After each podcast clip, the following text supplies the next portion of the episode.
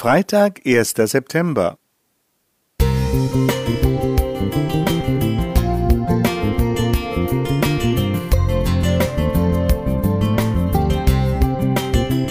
Ein kleiner Lichtblick für den Tag.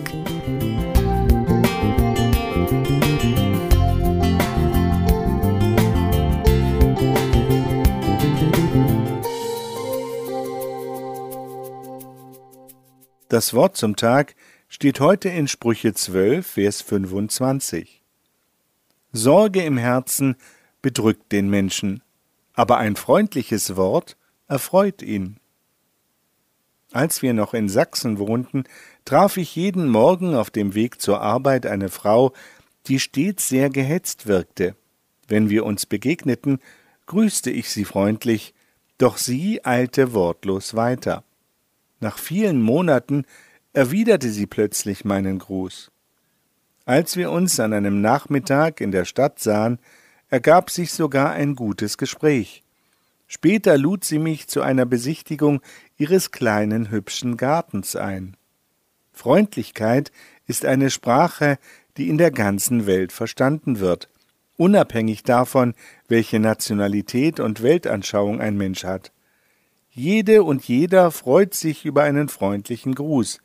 Manchmal urteilen wir vorschnell über den scheinbar finsteren Blick eines Menschen und ziehen uns dann auch zurück. Mir ist es schon so ergangen. Es gelingt mir nicht immer freundlich zu sein, aber ich möchte es täglich neu bewusst üben. Es hilft mir immer wieder, mich an Worte des weisen Königs Salomo zu erinnern, dieser gibt uns viele gute und hilfreiche Ratschläge aus seinem großen Schatz an Erfahrungen.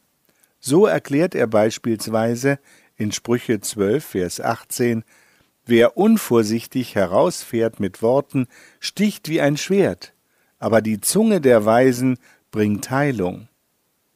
Salomo macht Mut durch den Hinweis, ein gutes Wort zur rechten Zeit ist so lieblich wie goldene Äpfel, in einem silbernen Korb.